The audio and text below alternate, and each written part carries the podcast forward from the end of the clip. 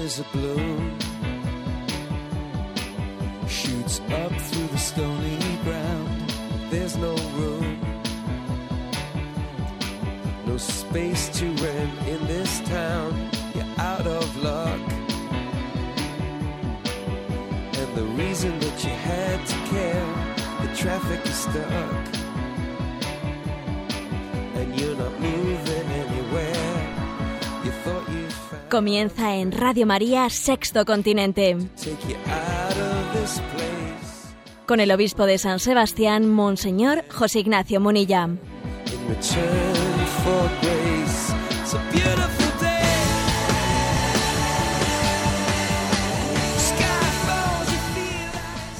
Un cordial saludo a todos los oyentes de Radio María. Un día más, con la gracia del Señor, proseguimos este programa de Sexto Continente que realizamos aquí en Radio María los lunes de 8 a 9 de la mañana. Estamos hoy en día pues un tanto especial. Me vais a permitir que hoy hable un poco de mí mismo y de los obispos en el inicio de este programa.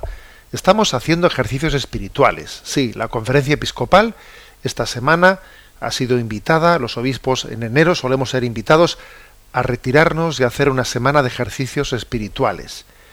Y por lo tanto este programa lo grabé ayer a la noche y está pues, siendo emitido en diferido y a estas horas pues que estáis escuchando Sexto Continente pues está ya iniciada esta tanda de ejercicios espirituales.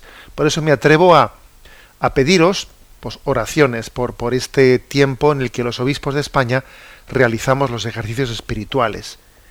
En el fondo, creo que todos los necesitamos. Me parece que retirarnos para dejar que la palabra de Cristo nos ilumine, pues es algo que nos haría mucho bien a todos, pero quizás los obispos pues tengamos una especial necesidad de ello. Os prometo oraciones durante esta semana, prometo también oraciones por los oyentes de este programa de Sexto Continente y me atrevo a pedir que, que también vosotros hagáis lo propio. Vivimos en la comunión de la oración. Y sin más dilación vamos adelante con el programa. Sabéis que este programa lo realizamos en esa interacción con vosotros, tiene el nombre de Sexto Continente hablando de las redes sociales y utilizamos en la cuenta de Twitter arroba obispo Munilla, el muro de Facebook que lleva también mi nombre personal y una cuenta de mail que es la de sextocontinente arroba radiomaria.es en la que recibimos pues vuestras preguntas. Solemos seleccionar algunas de ellas para darle respuesta y como os decía, pues eh, este programa eh, lo grabé ayer a la noche, está en, en diferido y entonces pues en vez de pedir pues a quien está en la emisora que nos lea las preguntas, bueno, pues yo mismo eh, voy a hacer de, eh, voy a leer las, las, preguntas y les doy respuesta. Hoy me toca hacer aquello lo de yo me lo guiso, yo me lo como. Vamos a ver, la primera pregunta nos la formula Jacobo, ¿eh? no, no, dice desde dónde y pregunta lo siguiente. Estimado Monseñor Munilla, le escribo para plantearle una duda sobre el más allá. La cuestión fundamental sería la siguiente las almas del purgatorio son capaces de interceder por los vivos o tienen que esperar a llegar al cielo para poder interceder por sus benefactores. Parece ser que entre los padres de la Iglesia hubo opiniones dispares, unos a favor y otros en contra. Bueno, no es este un tema que haya sido definido por el magisterio, pero sí forma parte eh, de, de la fe de la Iglesia, yo, creo que se ha ido extendiendo con el paso de los siglos, forma parte de la fe de la Iglesia que sí, las almas del purgatorio, que están en un estado de purificación, pues esperando a tener ya la preparación suficiente para poder ver la luz de Dios en el cielo, esas almas del purgatorio se benefician de nuestras oraciones, nosotros oramos por ellas, ofrecemos el santo sacrificio de de la misa por el eterno descanso de esas almas que están en el purgatorio, pero también además de beneficiarse de nuestra oración, ellas también interceden por nosotros. Hay una especie de vasos comunicantes. Nosotros rezamos por ellas y ellas, esas almas, rezan por nosotros. ¿Pueden ellas interceder por nosotros a pesar de no estar en el cielo? Pues yo creo que la respuesta, desde luego, la tradición de la Iglesia se inclina a la respuesta positiva, claramente. Yo creo que la explicación es muy sencilla. No están perfectamente, purificadas, pero es que Dios acepta la, la, oración de quienes no estamos suficientemente purificados. También nosotros podemos rezar unos por otros a pesar de que en esta vida no estamos suficientemente purificados. Si hubiese que ser perfectamente puro para poder orar a Dios, tampoco nosotros podíamos orar. Dios acepta la oración de los corazones que le buscan sinceramente, aunque les falte mucho para la purificación. Yo más diría todavía, si alguna oración le gusta especialmente a Dios, es aquella en la que le pedimos por la salvación de los demás.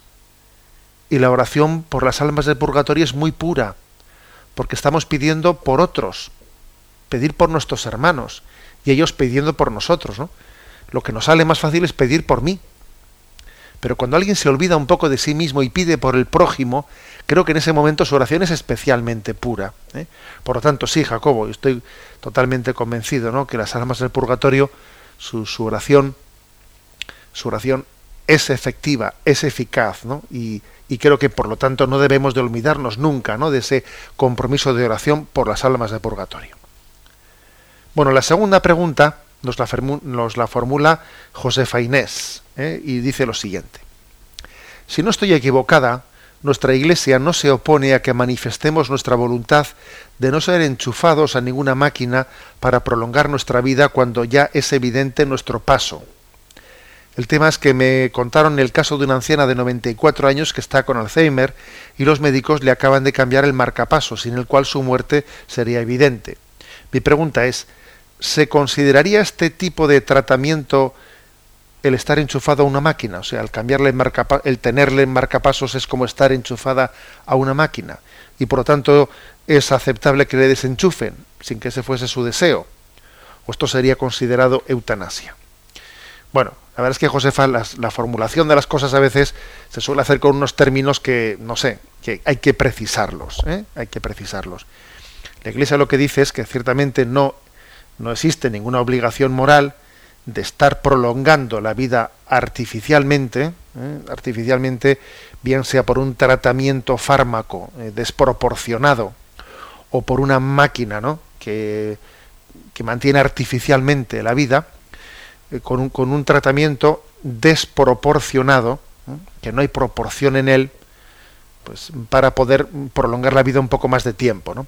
La Iglesia utiliza para discernir cuándo eh, estamos eh, obrando correctamente o incorrectamente, habla del tema de la proporción, que haya una proporcionalidad. ¿no?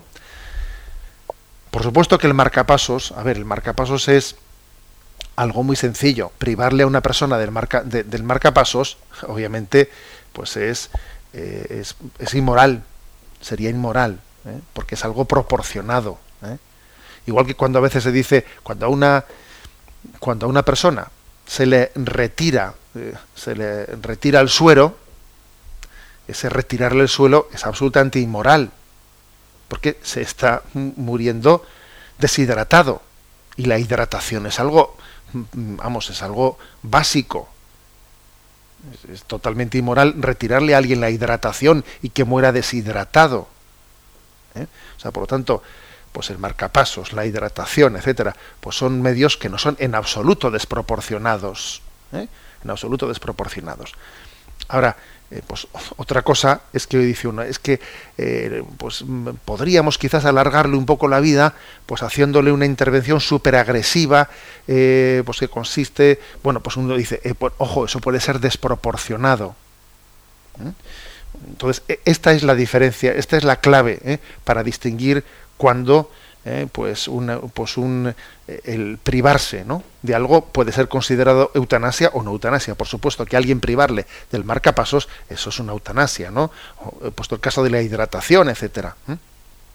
Bien, creo que ese es el, el matiz importante que hay que hacerle. ¿eh? Josefa, el asunto no está que uno está obligado a estar enchufado o no estar enchufado, no, el asunto está en que, en que sea una medida proporcionada o sea totalmente desproporcionada. Bien, la tercera pregunta, mm, desde Soria, nos la formula Jesús Ignacio.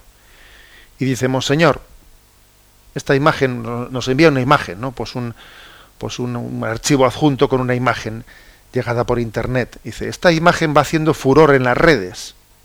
Sinceramente creo que es apócrifa. ¿Qué opina usted? Bueno, y nos envía una imagen que está ciertamente está corriendo mucho por internet, que se muestra al Papa Francisco y está allí puesto entrecomillado unas supuestas frases que ha dicho el Papa, ¿no? Y dice entrecomillado, como dicho por el Papa. No es, que, no es necesario creer en Dios para ser una buena persona. En cierta forma, la idea tradicional de Dios no está actualizada. Uno puede ser espiritual, pero no religioso. No es necesario ir a la iglesia y dar dinero.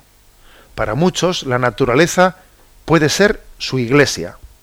Algunas de las mejores personas en la historia no creían en Dios, mientras que muchos de los peores actos se hicieron en su nombre. Firmado Papa Francisco.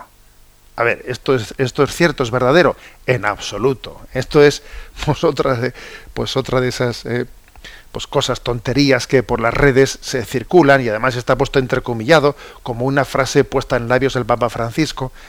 Es que en Internet corren muchas tonterías y es muy fácil en Internet pues hacer correr, hacer correr pues eh, bulos, bulos que que después, a base de verlos repetidos uno, pues llega a pensar, esto debe ser, esto debe ser cierto, el Papa podría decir esto. A ver, ¿cómo va a, cómo va a decir el Papa todo esto? ¿Eh? ¿Cómo va a decir que no es necesario ir a la iglesia y dar dinero? Eh, para muchos su iglesia es la naturaleza y no sé qué. A ver, ¿cómo va a decir el Papa?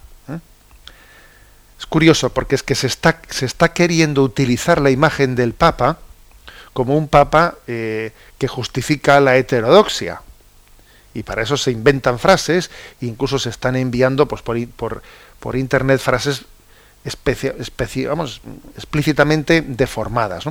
Es muy importante que sepamos recurrir a las fuentes, que uno cuando sepa recurrir a páginas de información religiosa serias, que sepa recurrir también pues, agencias de noticias pues, que, que sean serias, ¿no?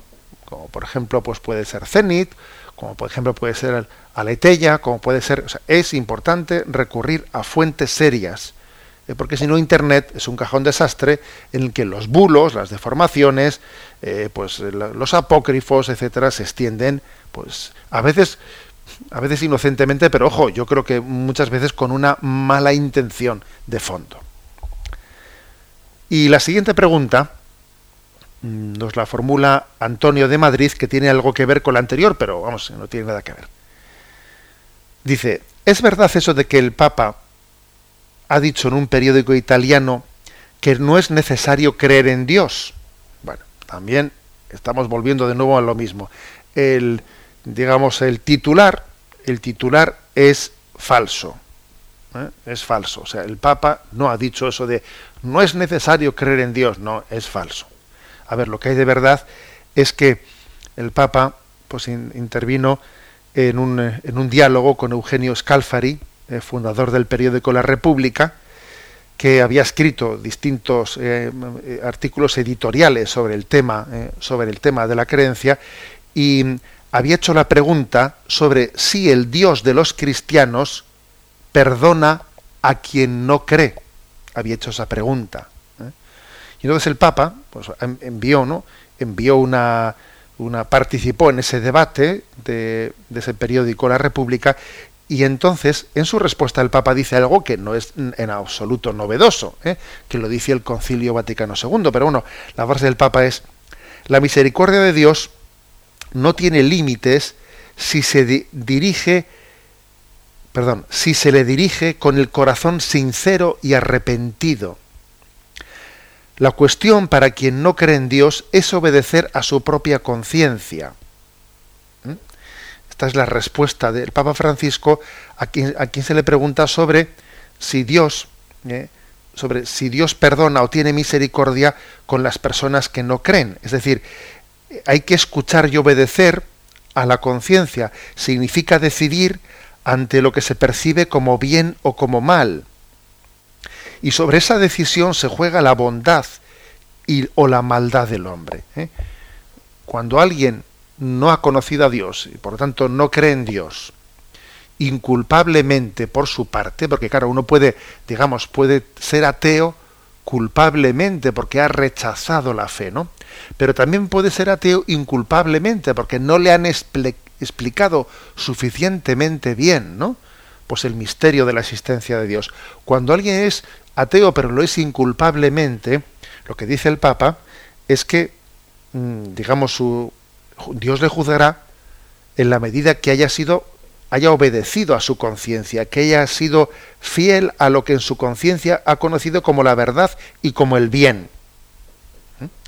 Bien, es cierto que también puede ocurrir que alguien no crea en Dios y sea culpable por no, por no creer en Dios. ¿Mm? En la Sagrada Escritura hay algunas frases en las que dice, el que cree se salvará, el que no cree será condenado. Obviamente en, estos, en, esos pasajes se refiere a, no creer culpablemente, que alguien sea culpable de haber eh, rechazado el don de la fe. Pero como digo, es posible que alguien no tenga fe no por su culpa, sino porque es que ha nacido en una familia en la que en la que ha crecido en el ateísmo casi de una manera connatural y esa persona que no tiene culpabilidad de su increencia, será juzgada, ¿eh? repito, como dice también el Concilio Vaticano II, según, lo que, eh, según la fidelidad a lo que en su conciencia ha conocido como, como bien y como verdad. Bien, pues adelante. En la siguiente pregunta, y es la última que hoy hemos seleccionado, nos la formula Miguel Ángel de Zaragoza. Eh, dice, he leído en su página web, en ticonfío.org, una entrevista que le han hecho en el Diario Vasco y cuando le preguntan a usted por la comunicación en Twitter y en Facebook, usted responde diciendo que estas nuevas formas de comunicación le han ayudado a usted a afinar su forma de expresarse.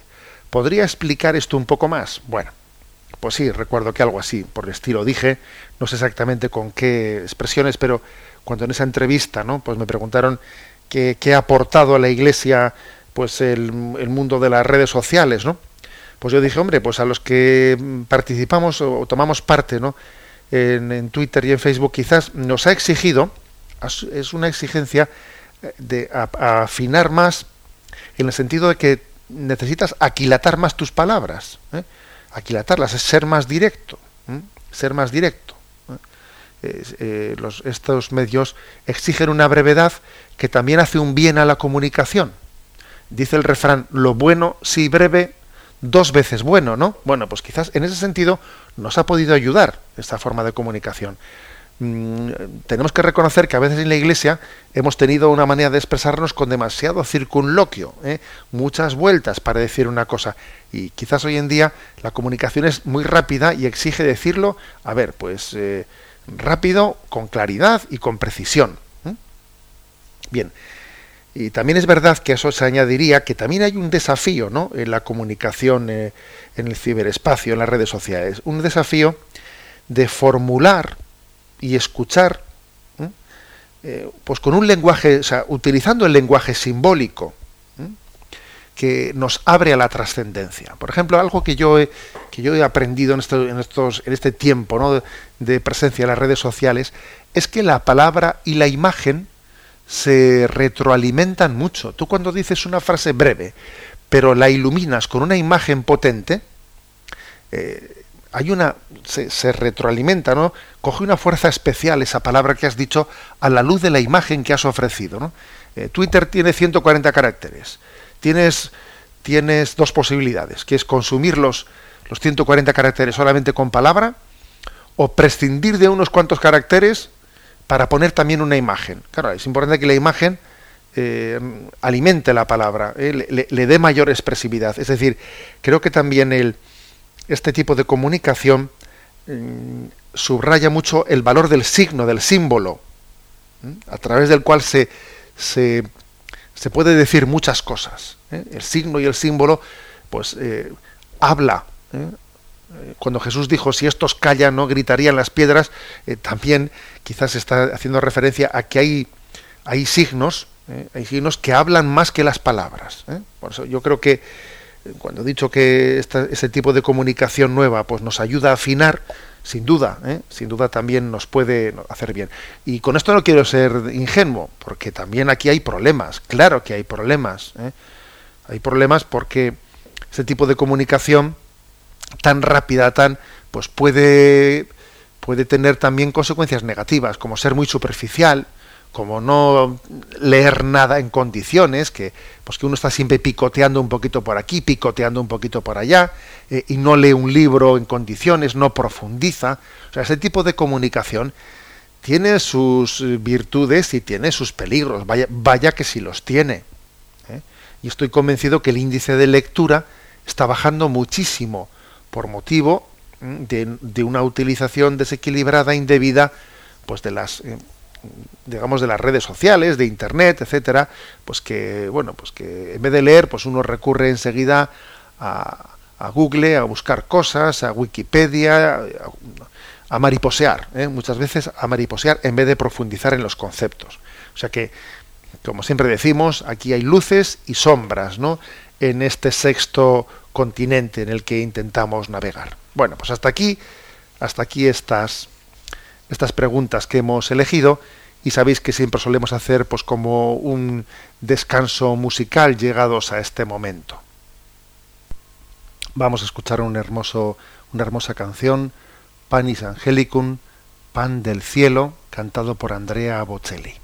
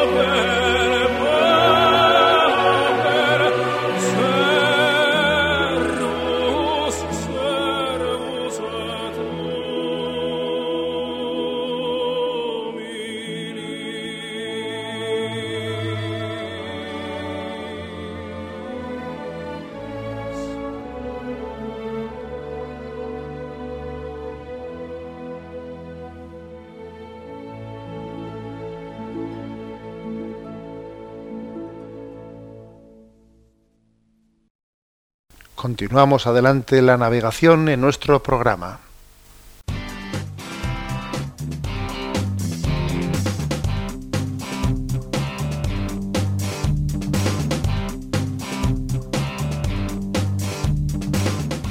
Repasando las redes.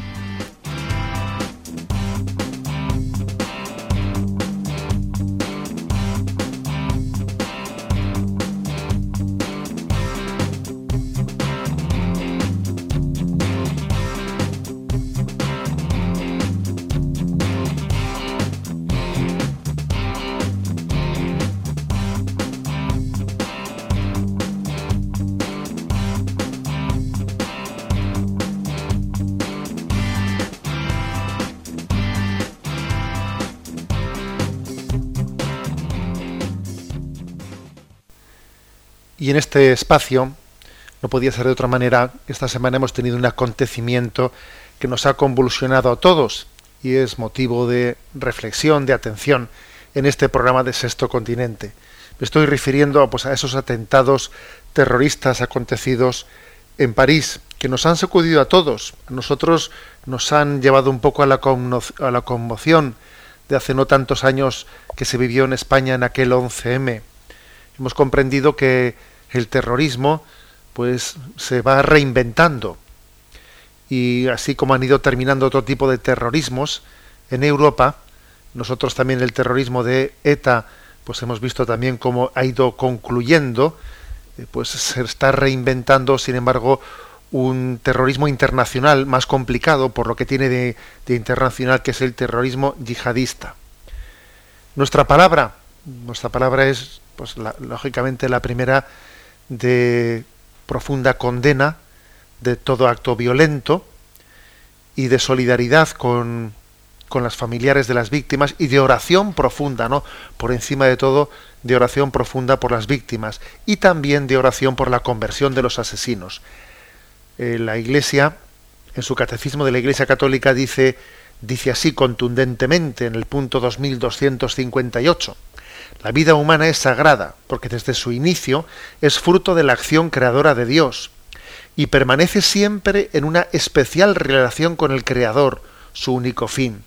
Solo Dios es Señor de la vida, desde su comienzo hasta su término. Nadie, en ninguna circunstancia, puede atribuirse el, derecho de matar de modo directo a un ser humano inocente. La vida humana es sagrada, nadie tiene derecho a, ¿eh? A constituirse en juez de su hermano y acabar con su vida. Eh, el Catecismo de la Iglesia Católica, en el punto 2297, dedica una referencia específica al terrorismo. ¿eh?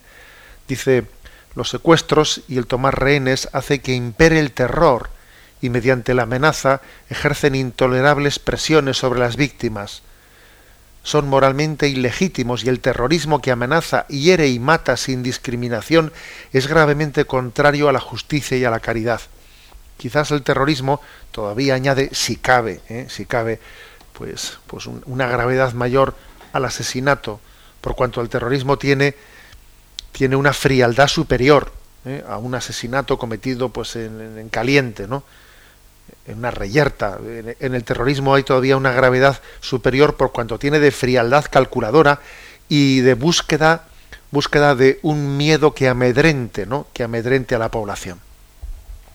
Esta es, esta es obviamente la palabra de reflexión y al margen de esto tenemos otra serie de aspectos que creo que, que merece la pena merece la pena comentar. En primer lugar, pues hemos visto una, un grado de solidaridad eh, muy grande, que también pues dice mucho de una sociedad que se conmueve, de una sociedad que, que arropa eh, a las víctimas, y hemos visto pues una, una unidad en, en la nación francesa que, que nos ha llamado positivamente la atención, una, una sociedad que, que no, no, empieza con discusiones políticas, ¿no? sino que dice, ah, bueno, aquí lo primero es que estemos todos unidos para hacer frente hacer frente a esta lacra del terrorismo. ¿eh?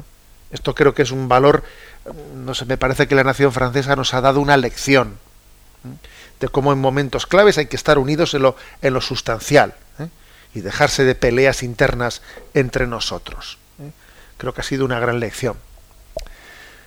También creo que otra lección importante pues ha sido la de la de muchos, ¿no? muchos musulmanes, responsables imanes musulmanes que, que inmediatamente se han volcado en, en comunicados de condena al terrorismo, dejando bien claro que, que quienes en nombre de Alá ¿eh?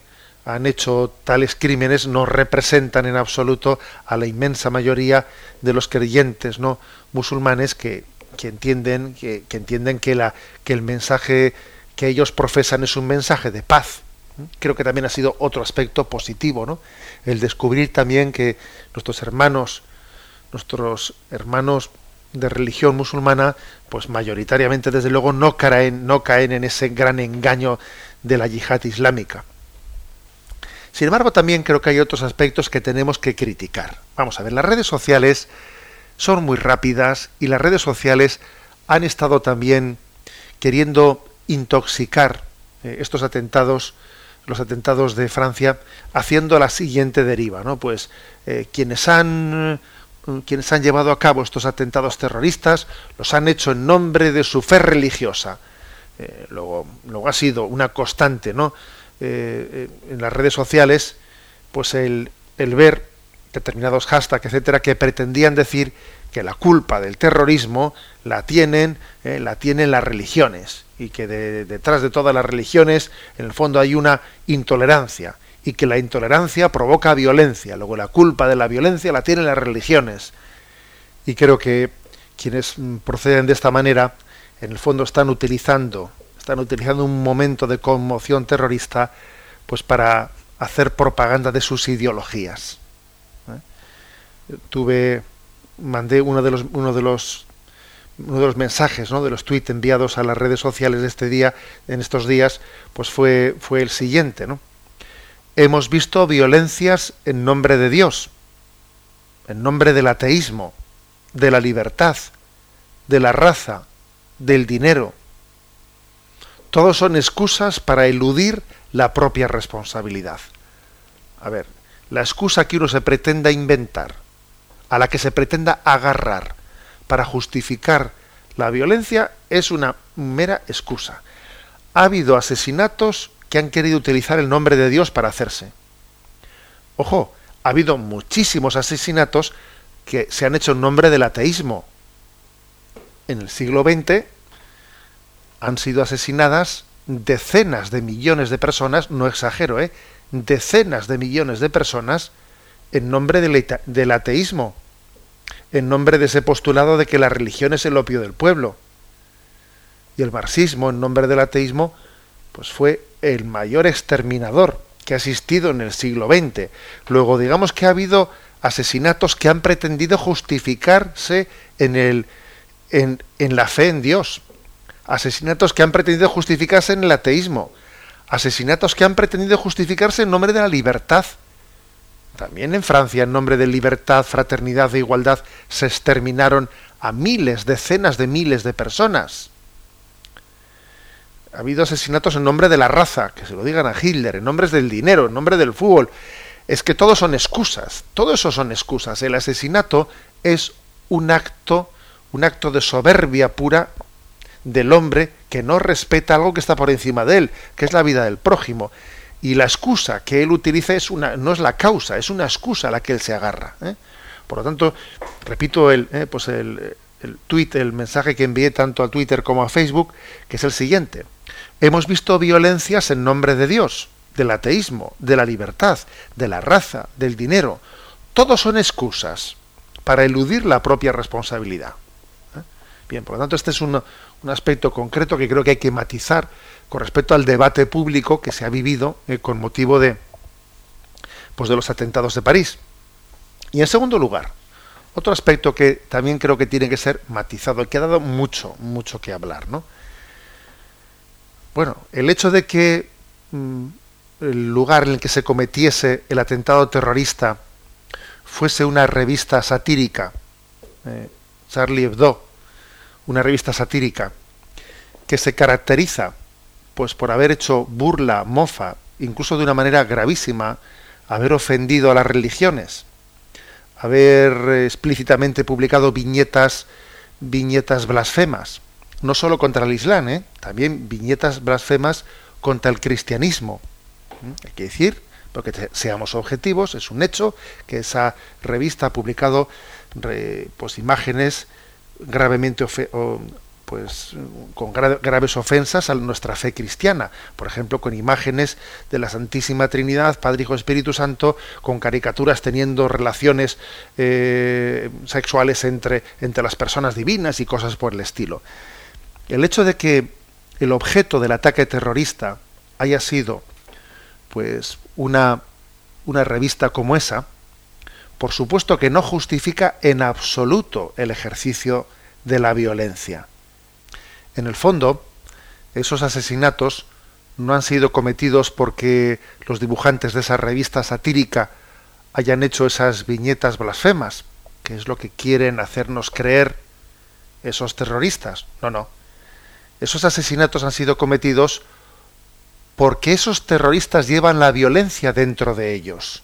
O sea, la causa está dentro de ellos, no está en las acciones que han realizado sus víctimas. La única causa que explica un asesinato es el odio del propio asesino, nada más. No hay otra causa. Dicho esto, y, dejándolo claro, creo que también hay que decir que no me gusta, no, no, me parece, no me parece correcta esa campaña que se ha hecho yo todos somos Charlie, ¿eh? queriendo hacer como una eh, pues una especie de, de defensa de la propia del propio medio de comunicación satírico blasfemo. No me parece correcto hacer esa campaña. Me parece que no ha sido acertada por parte de Occidente. Creo que Estados Unidos nos ha dado una, una lección en este tema. Estados Unidos ha reaccionado con contundencia, lógicamente, contra los atentados terroristas de París, pero en Estados Unidos no se han permitido la publicación de esas viñetas.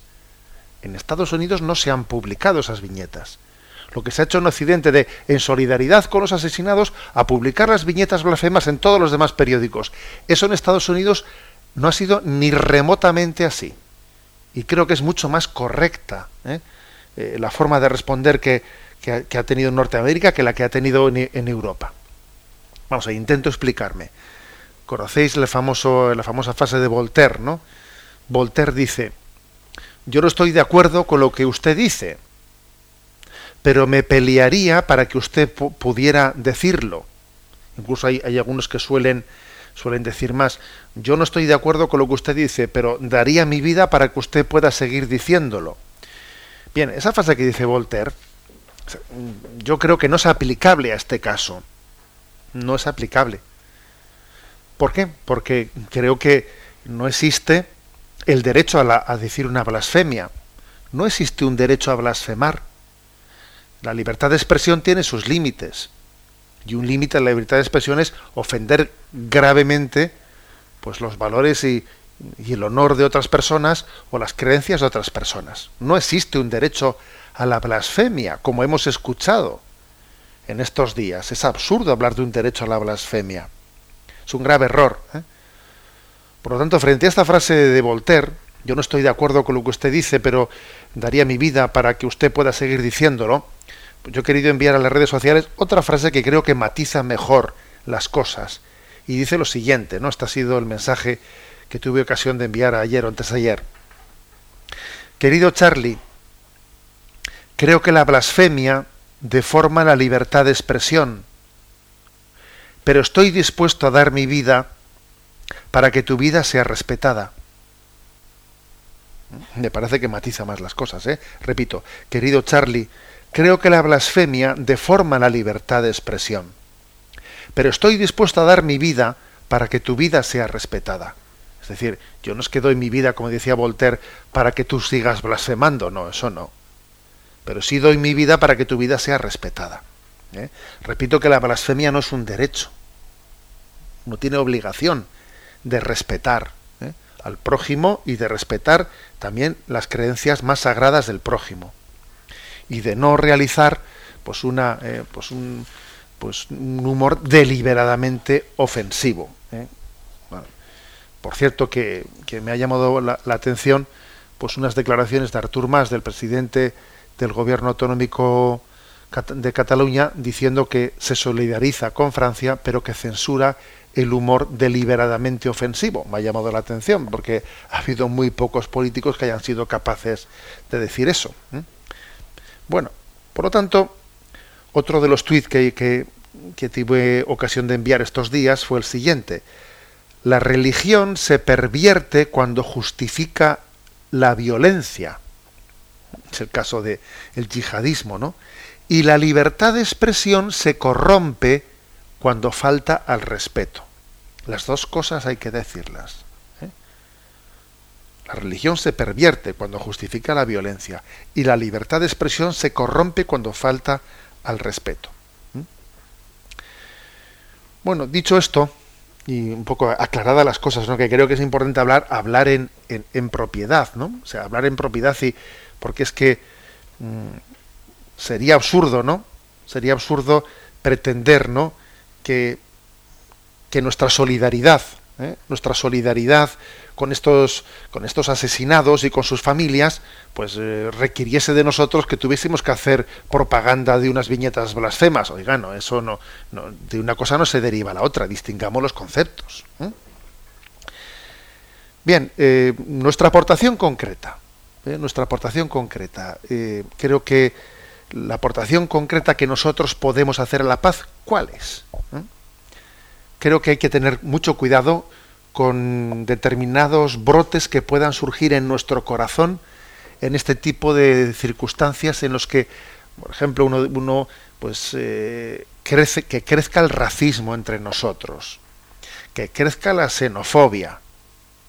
Hay que tener cuidado porque en este tipo de circunstancias de atentados terroristas Precisamente una cosa que los terroristas quieren es que se desaten en nosotros sentimientos que no sean discernidos, que se extienda el odio, que se extienda, se extienda la desconfianza, que alguien vea ya pues una persona musulmana y lo que piense es que se vaya de aquí y que aquí está sobrando, etcétera, etcétera. Cuidado porque el demonio quiere quiere sacar rédito, eh, rédito de este tipo de situaciones. Por eso me pareció que otro que era interesante mandar también otro tipo de reflexión a las redes sociales y otra de las reflexiones enviadas en estos días es la siguiente. La mayor aportación que puedo hacer hoy por la paz del mundo es desterrar de mí todo odio o rencor.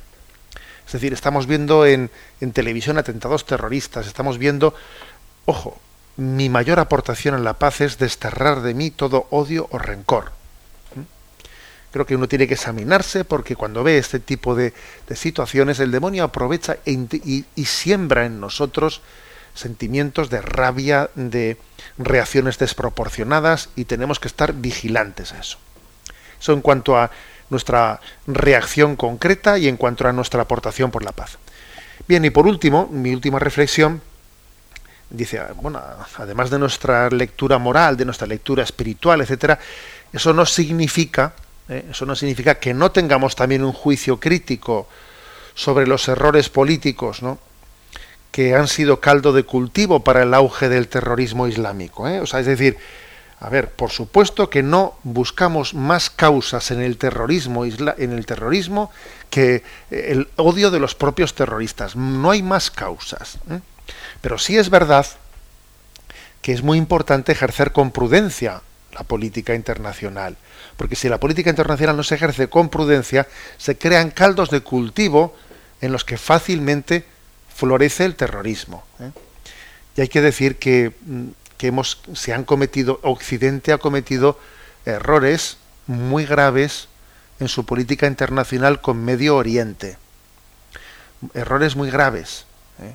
Y decir que cuando se intervino militarmente pues en, Irak y cuando se derribó a Saddam Hussein, que sería un dictador, por supuesto que lo era, pero era una dictadura dentro de la cual no existía pues los fundamentalismos religiosos y había libertad religiosa dentro de Irak, ¿eh? la había, y dentro de Siria la habían. Y existían también incluso hasta, hasta ministros como, el, como Tarek Aziz, el ministro de Asuntos Exteriores, que eran cristianos.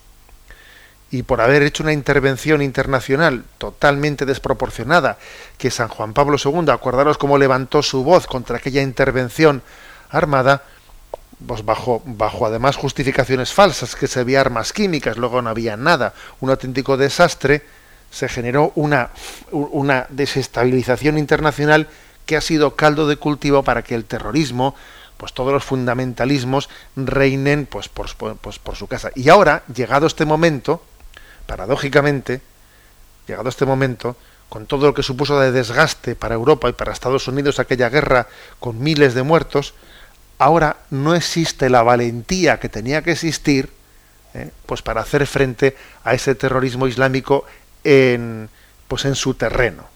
Sí, hacemos alguna intervención, pues enviando algunos aviones, etcétera, pero no hay el valor que, que debería de haber, pues para que para hacer frente con las tropas terrestres a ese a ese terrorismo que está ganando terreno.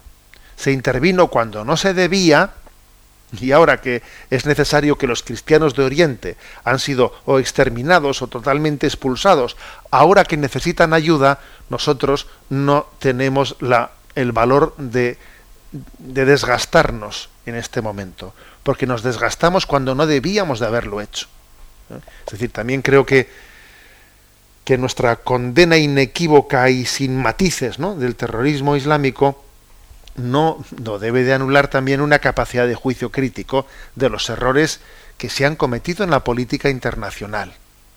Y llegado este momento, pues especialmente los cristianos de aquellos lugares están siendo los grandes paganos. Claro, y a nosotros el terrorismo, pues cuando nos afecta es cuando, cuando llega a casa. Cuando llega a casa es cuando nos conmociona. Ya, pero es que, es que ese terrorismo que nos ha conmocionado a nosotros porque ha tenido lugar en París, está aconteciendo allí en unas dimensiones infinitamente superiores, ¿no? Pero como no nos salpica tanto, pues allí no, no estamos dispuestos a intervenir. Bueno, pues también creo que esta, esta palabra de denuncia, ¿eh? de denuncia profética, es importante escucharla y es importante formularla. Pues bien, quiero terminar este comentario con, un responso por todos los fallecidos. Dale, Señor, el descanso eterno y brille para ellos la luz eterna.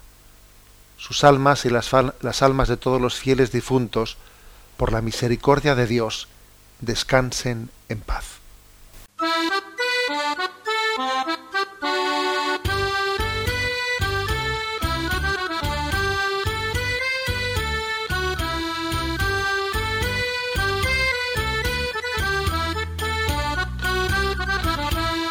Una gota en el océano.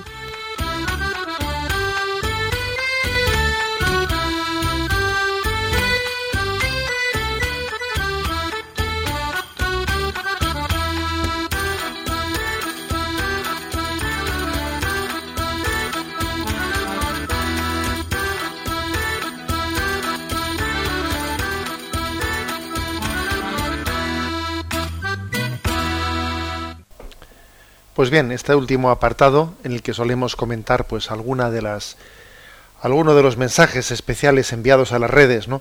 En esta en esta semana, aparte de los mensajes que, que se han prodigado sobre el tema del conflicto de ese atentado terrorista en París, que la verdad es que han que han supuesto la mayoría de los tweets eh, enviados y los mensajes publicados en el muro de Facebook, voy a elegir uno de los de los mensajes que quise enviar en ese contexto navideño previo al atentado terrorista. ¿eh? Y lo comparto con vosotros. Es una frase de San Rafael Arnaiz, una de las joyas de la espiritualidad que tenemos en nosotros. ¿no? Eh, sabéis que su cuerpo descansa en la abadía de Dueñas, en, en Palencia. Bien, pues una frase suya que da mucho que pensar. Quisiera ser santo y que no lo supiese nadie. La verdad es que solo formula en una, de, sus cartas el hermano Rafael, ¿no? Quisiera ser santo y que no lo supiese nadie. Bien es verdad que el Señor no se lo concedió. Le concedió la primera parte, pero no la segunda. Ha sido un hombre conocido, sus obras están publicadas en muchísimos idiomas, se extiende su figura, pero su deseo, su deseo era ciertamente el de permanecer oculto.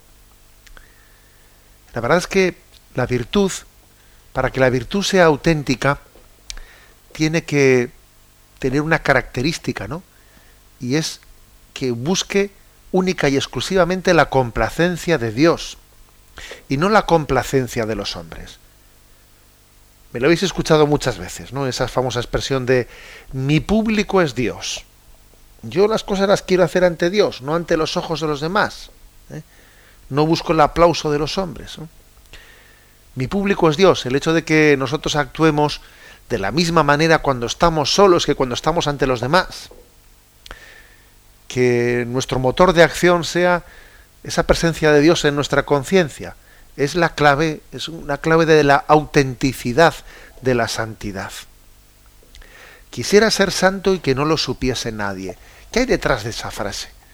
Detrás de esa frase, obviamente, se esconde una conciencia muy realista del hermano Rafael Arnaiz de que muchas veces, cuando hacemos el bien, tenemos el, el riesgo de buscar no el bien en sí mismo, sino el reconocimiento que nos reporte ese bien, que digan de mí, lo que piensen de mí.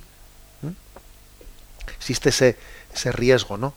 Por eso Jesús dice en el Evangelio que no sepa la mano derecha lo que hace la izquierda, etcétera. Y tu Padre que ve en lo oculto eh, te recompensará. Bueno, pues vamos a pedir esta gracia. Eh, la gracia de, de buscar el bien por sí mismo.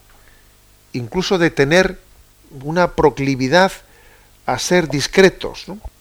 Es verdad que también el Evangelio dice en otro pasaje que no se enciende una lámpara para esconderla, sino para que brille y dé luz a los hombres.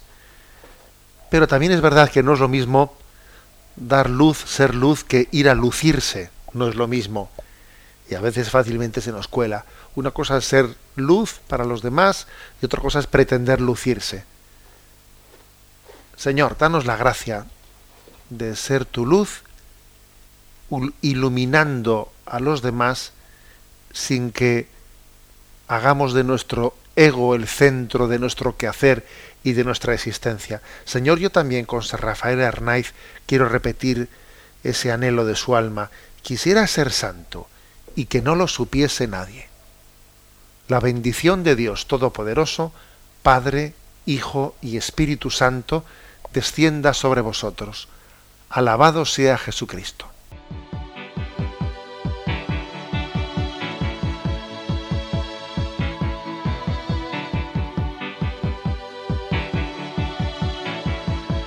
Heart is a balloon, shoots up through the stony ground. There's no room,